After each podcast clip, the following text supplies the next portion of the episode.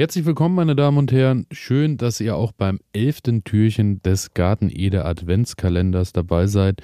Und kurze Erinnerung nochmal, heute könnt ihr immer noch am Gewinnspiel teilnehmen, denn es geht ja um die Gewächshaus-Tomatenbox von Kulinaris.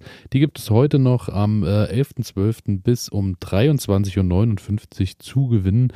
Und ihr schreibt einfach eine Mail mit Gewächshaustomaten an äh, elias.garten-ede.de, kommt noch mit in den Lostopf und gewinnt vielleicht mit etwas Glück äh, die wunderbare Box mit ähm, acht Gewächshaustomaten, die dann bei euch zu Hause einziehen. Daher, ähm, ja, freue ich mich natürlich auch, äh, heute hinter dem Türchen Nummer 11 auch eine weitere Kultur vorstellen zu dürfen. Und ähm, heute wenn ihr hier auch schon ein bisschen dabei seid, ist der Name auch immer schon mal gefallen. Ich muss auch sagen, bin verliebt wie am ersten Tage.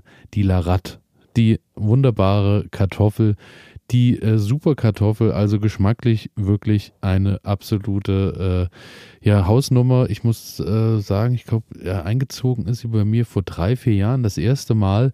Ähm, ja, ist eben eine sehr alte Kartoffelsorte. Ursprung, wie der Name natürlich schon verrät, aus Frankreich. Äh, dort im Jahr, glaube ich, 1872 äh, war so das meiste, was ich da gefunden habe. Dazu äh, wohl 1872 das erste Mal vermerkt.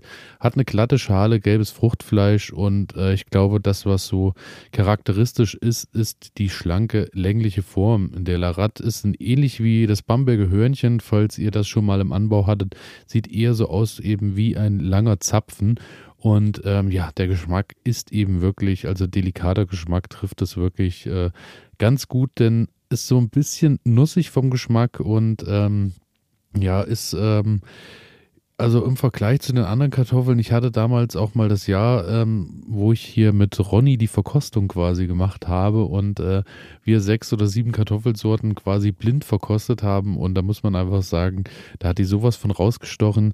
Klar ist auch, ähm, sie überrascht mit viel Geschmack, aber eher nicht mit Ertrag, denn man muss sagen, sie ist schon sehr anfällig für Krankheiten. Also sie ist schon anfällig für Krautfäule ähm, auf jeden Fall. Sie benötigt wirklich auch einen guten Boden. Ähm, gleichmäßige Wasserversorgung sollte auch gegeben sein. Also da ist sie dann auch ein bisschen eine Diva. Und ähm, ich hatte auch das Problem, dass ich die in einem Jahr mal gepflanzt habe und habe den Boden nicht so richtig gelockert. Meistens äh, bei den anderen Kartoffeln stört mich das auch weniger, weil die Kartoffeln natürlich auch eine wunderbare Vorkultur sind für ein Beet äh, und die lockern euch dann den Boden. Aber bei der Larat ist es dann wirklich so, da habt ihr dann wirklich ganz kleine ähm, Kartoffeln.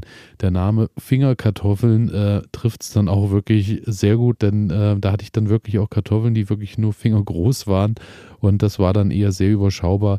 Daher als alleinige Kartoffel würde ich sie jetzt nicht anbauen. Es ist ein schönes Beiwerk für, ähm, ihr habt mal was, auf was ihr euch dann freut, aber es ist keine Kartoffel, die ihr ähm, auf jeden Fall äh, ja als einzige anbauen solltet, denn äh, dafür ist der Ertrag wirklich meistens zu gering. Ähm, ja, die Kartoffel ist auf jeden Fall, ähm, so bin ich auch auf sie gestoßen, einer der, äh, oder wenn nicht sogar die Kartoffel, die in den Spitzenküchen verwendet werden.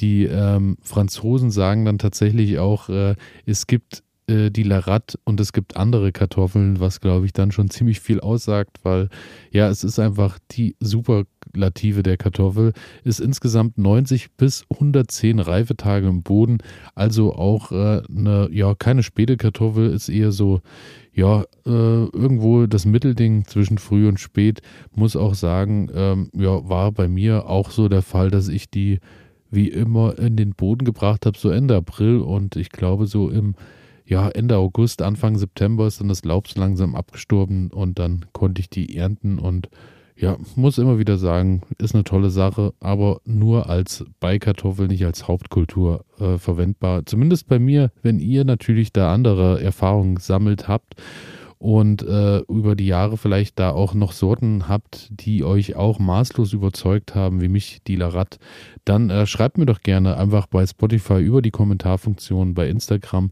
oder einfach an elias.garten-ede.de und dann freue ich mich natürlich auch auf eure Kartoffelsortentipps, denn ähm, da bin ich immer auf der Suche.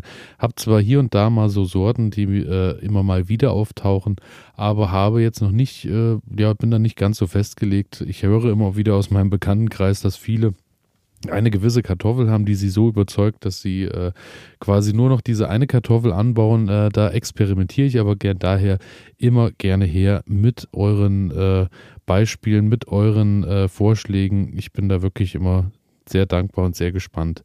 Und daher, ja, schickt mir das gerne zu. Und damit bedanke ich mich fürs Zuhören und freue mich natürlich auch, wenn ihr morgen beim nächsten Türchen wieder dabei seid. Bis dahin, ciao.